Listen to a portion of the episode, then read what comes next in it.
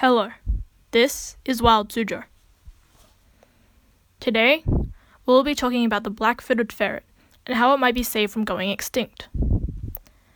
The black footed ferret doesn't look extraordinary compared to other types of ferrets. It's mostly white and light brown, with black feet, a black taped tail, and a black mask on its face. It also has a dark brown back.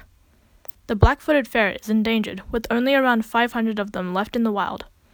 Habitat loss, disease, and less food for the black footed ferret to eat make it more difficult for the species to survive. Nowadays, humans step in to help the species, usually by vaccinating the ferrets and also using insecticides to protect them from fleas. However, a new solution for saving the black footed ferret now seems possible, since the black footed ferret is now the first cloned endangered species native to North America. The black footed ferret was cloned, meaning that it has the same DNA as its parent. Normally, cloning is used to talk about the cells in a body duplicating as the body grows, but here it means that there are two of the same species that are identical. The cloned ferret, who has been named Elizabeth Ann, was cloned from a black footed ferret that died more than 30 years ago. The cells from the ferret were frozen to keep them preserved until recently.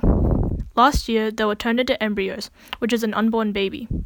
A company who specialized in cloning pets was able to do the same with the black footed ferret and grow the embryos in another species of ferret. Elizabeth Ann will live in a conservation center with her siblings who are also cloned. Scientists hope that in the future, they will be able to clone a male black footed ferret and save the species from extinction. For Wild Suzhou, I'm Siana. Thanks for listening and see you next time.